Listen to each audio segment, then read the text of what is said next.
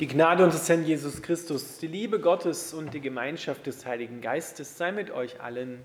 Amen. Unser heutiger Predigtext steht im Alten Testament, im vierten Buch Mose, im 21. Kapitel, die Verse 4 bis 9.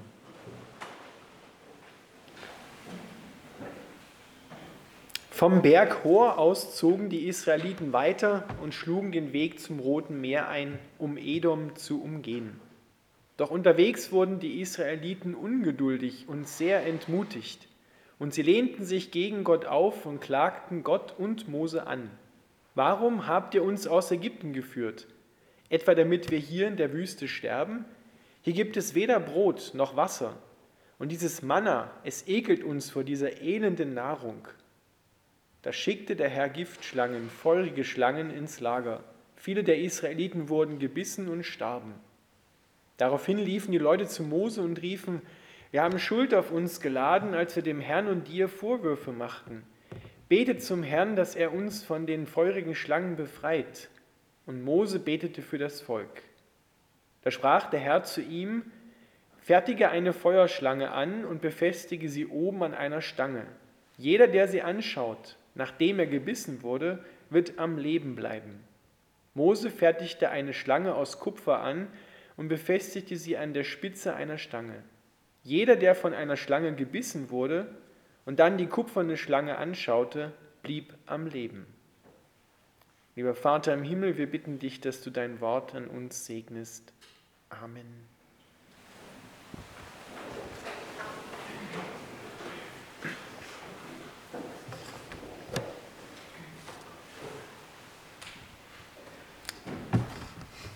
Ihr Lieben, Gott hat das Volk Israel mit großen Taten und Zeichen und Wundern aus Ägypten, dem Land der Sklaverei und des sicheren Todes, befreit. Und jetzt ist er dabei, Ägypten aus ihrem Herzen herauszubringen. Dieses Denken, diese Sklavenmentalität. Und da ist es am besten, das macht man in der Wüste, da wo man keine äußeren Umstände hat, auf die man sich groß verlassen kann, sondern wo man sich ganz auf Gott verlassen muss. Das macht Gott heute noch ganz ähnlich bei uns. Wenn er unsere Aufmerksamkeit will, dann lockt er uns in die Wüste. Die Wüste ist nicht da, wo die Sahara ist, sondern die Wüste, das sind meistens so Krisenzeiten in unserem Leben. Und da hat Gott dann auch unsere volle Aufmerksamkeit, hoffentlich unsere volle Aufmerksamkeit. Wir befinden uns hier in unserer Geschichte mit dem Volk Israel in der Wüste auf der Wanderung hin zum gelobten Land. Und das Volk Israel ist nicht besser oder schlechter wie alle anderen Menschen und sie sind sehr ungeduldig geworden und sind sehr entmutigt aufgrund dieser langen Wanderung und des, wie sie meinen, schlechten Essens und der schlechten Versorgung. Und sie beschweren sich bei Gott und Mose.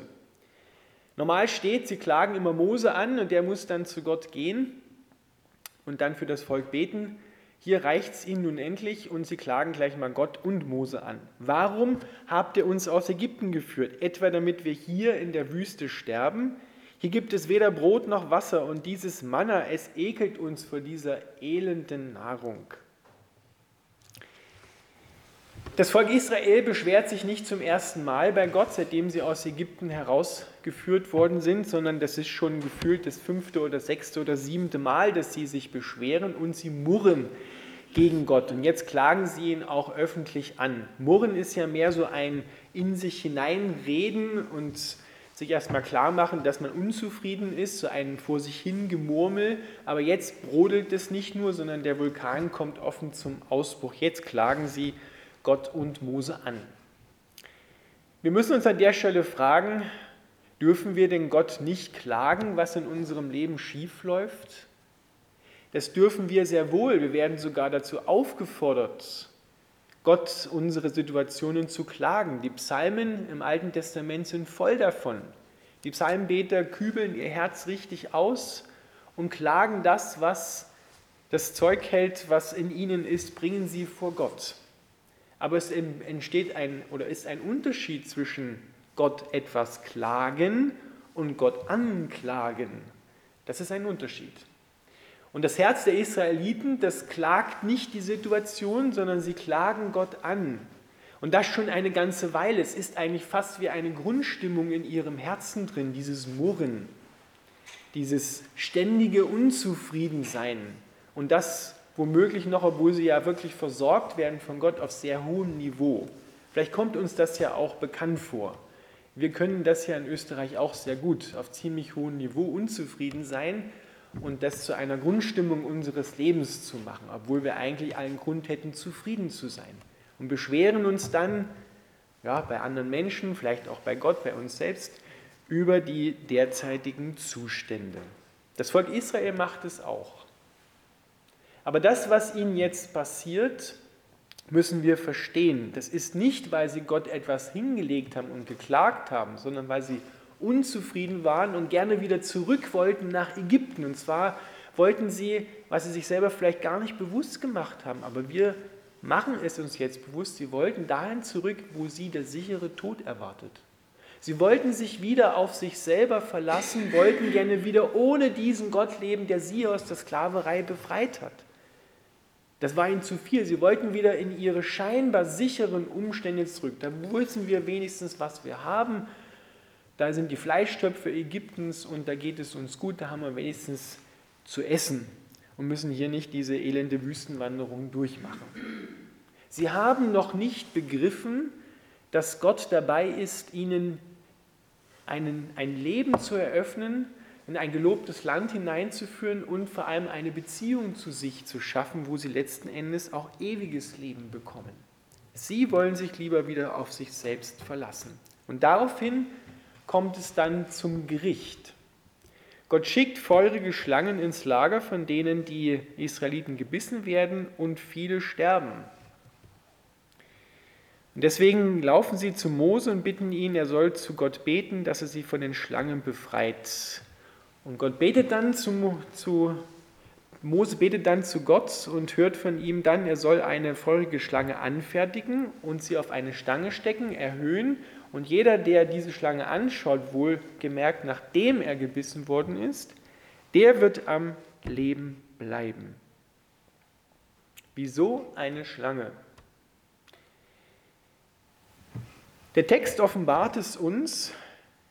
An der Stelle, wo Folge Schlangen steht, steht im Hebräischen ein Wort für Schlange, das uns ganz bewusst und zielsicher zurück ins Paradies leitet, nämlich zu der Schlange. Die wird mit dem gleichen Namen bezeichnet. Es sind also hier wahrscheinlich nicht nur Schlangen gewesen, also biologische Schlangen, sondern es ging um ein geistliches Problem und es sind geistliche Mächte in das Lager hineingekommen, die sich dann auch im Sinnbild geäußert haben einer Schlange und die Menschen sind daran gestorben. Was hat Gott gesagt im Paradies? Wenn ihr vom Baum der Erkenntnis von Gut und Böse esst, so werdet ihr sterben. Was haben die Israeliten gemacht? Sie haben vom Baum der Erkenntnis von Gut und Böse in diesem Augenblick gegessen, als sie über Gott, und seine Maßnahmen gemurrt haben, sich beschwert haben, gegen Gott rebelliert haben. Wir können ja auch ohne dich leben. Genau das war es, was die Schlange im Paradies, nämlich Adam und Eva, versprochen hatte. Ihr werdet sein wie Gott, wenn ihr von diesem Baum der Erkenntnis von Gut und Böse esst aber ohne Gott. Ihr braucht dann Gott nicht mehr.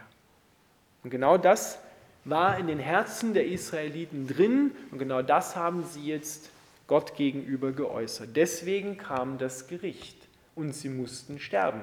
Sie haben eigentlich den gleichen Akt wiederholt und den wiederholen wir immer wieder auch. Es ist immer dieselbe Geschichte, die wir wiederholen und merken es meistens erst dann, wenn es schon fast zu spät ist.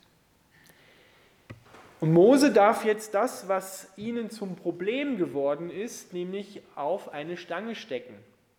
Das, was das Problem der Israeliten ist, ihre Rebellion, ihre Sünde gegen Gott wird jetzt erhöht und sie müssen es anschauen, damit sie es erkennen, was sie dazu gebracht hat, zu sterben. Denn das müssen wir wissen. Und jetzt kommt dieser große Vergleich denn das, was da passiert ist im Alten Testament, ist ein im wahrsten Sinne des Wortes ein Vorbild auf Jesus Christus hin. Im Johannesevangelium wird sogar dieser Vergleich wörtlich gezogen, Johannes 3,14. Jesus, der erhöht wird von der Erde, schreibt Johannes, der wird zur Sünde gemacht, zum Problem der Menschheit überhaupt gemacht. Und die Menschen müssen es anschauen, um gerettet zu werden. Genauso hier schon im Alten Testament. Die Menschen müssen das, was ihnen das Leben raubt, anschauen. Da sehen sie nämlich beides. Sie sehen, dass das Problem gerichtet wird von Gott und sie sehen, dass sie dadurch gerettet werden. Bei Jesus genau das Gleiche. Die Sünde nimmt Jesus auf sich und wird sogar, sagt Paulus, zur Sünde gemacht. Und wir, wie werden wir gerettet? Wir müssen ihn anschauen, ihm vertrauen, dass das unser Platz gewesen wäre, an der er stellvertretend gehangen ist. Und so werden wir gerettet, wenn wir ihm vertrauen. Das Problem wird gerichtet, die Sünde, und gleichzeitig empfangen wir dadurch Rettung und Leben. Alles, was Jesus auf sich genommen hat, all das Schlechte, wird gerichtet und wir empfangen all das Gute, was ihm selber zusteht und er mit uns teilt. Das ist der große Tausch am Kreuz. Und diese Geschichte hier im Alten Testament ist das Vorbild im wahrsten Sinne des Wortes, ein prophetisches Vorbild hin im Blick auf Jesus Christus. Das, was sie kaputt gemacht hat, ihre Rebellion zu Gott, müssen sie anschauen und sehen gleichzeitig, wie Gott sie rettet. Genauso müssen wir Jesus anschauen am Kreuz. Und die, gerade die Passionszeit und das Lied, was wir jetzt gerade gesungen haben und auch was wir nachher singen, lädt uns dazu ein, auf Jesus Christus am Kreuz zu schauen und all das zu erkennen, was mein Leben hier kaputt macht.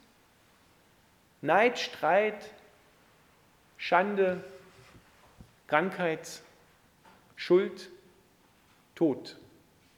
All das hat Jesus am Kreuz auf sich genommen, so dass Paulus schreiben kann im Galaterbrief Kapitel 3, der Vers 13, er wurde zum Fluch. Er hat den Fluch des Gesetzes auf sich genommen. Denn was steht im Gesetz? Im Gesetz steht, wenn du die Gebote des Herrn befolgst, dann empfängst du den Segen. Aber wenn du auch nur eines dieser Gebote übertrittst, dann bist du verflucht und musst dafür sterben. Nun sind wir ja alle keine Bankräuber gewesen oder haben vielleicht noch niemanden umgebracht. Wie haben wir denn das Gesetz Gottes gebrochen? Indem wir wie die Israeliten immer wieder versuchen, ohne Gott zu leben und nicht an ihn glauben. Und davon ist jeder von uns betroffen.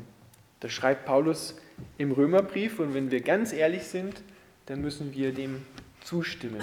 Sonst würden wir uns nicht so schwer tun, oft mit Gott und nicht in unserem Alltag gerne mal die Zügel selber in die Hand nehmen. Wir werden eingeladen, durch diesen Text ganz neu das anzuschauen, was unser Leben kaputt macht.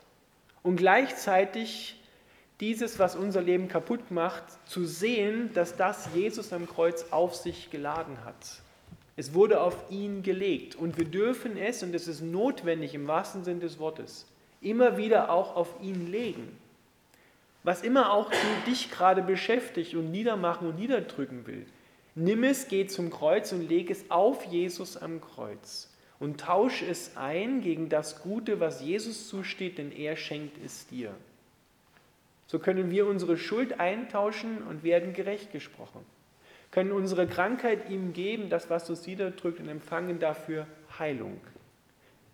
Wenn wir entmutigt sind, legen wir unsere Entmutigung auf Jesus und empfangen seinen Trost und seine Ermutigung. Das ist der große Tausch am Kreuz. Den müssen wir in Anspruch nehmen. Das ist kein Automatismus. Das wünschen wir uns manchmal. Aber dadurch entsteht Beziehung. Wir müssen hingehen zu Gott und ins Gespräch kommen mit Gott. Er sucht unser Herz. Wenn er uns einfach nur das hingelegt hätte und sagt, greif zu, dann gibt es keine Beziehung. Sondern wir brauchen nicht nur die Gaben, sondern wir brauchen vor allem den Geber der guten Gaben. Gott lädt uns ein, so wie die Israeliten eingeladen worden sind, auf ihn zu schauen, sollen auch wir ebenfalls auf Gott zu schauen. Und die Passionszeit ist dafür ja, prädestiniert. Sie lädt uns ein, jetzt in dieser Zeit auf Jesus am Kreuz zu schauen und zu erkennen, dass er all das für mich getragen hat, für dich getragen hat und du es eintauschen kannst und empfangen kannst, was ihm aufgrund seiner Gerechtigkeit zusteht. Er will es mit dir teilen. Im Lukas-Evangelium steht, da sagt der Vater zu dem älteren Sohn, alles, was mein ist, ist auch dein. Und wir dürfen antworten, ja Herr, alles, was mein ist, ist auch dein. Sowohl das Schlechte als auch dann das Gute. Alles will er mit uns teilen und wir teilen alles mit ihm. Das ist ewiges Leben. Amen.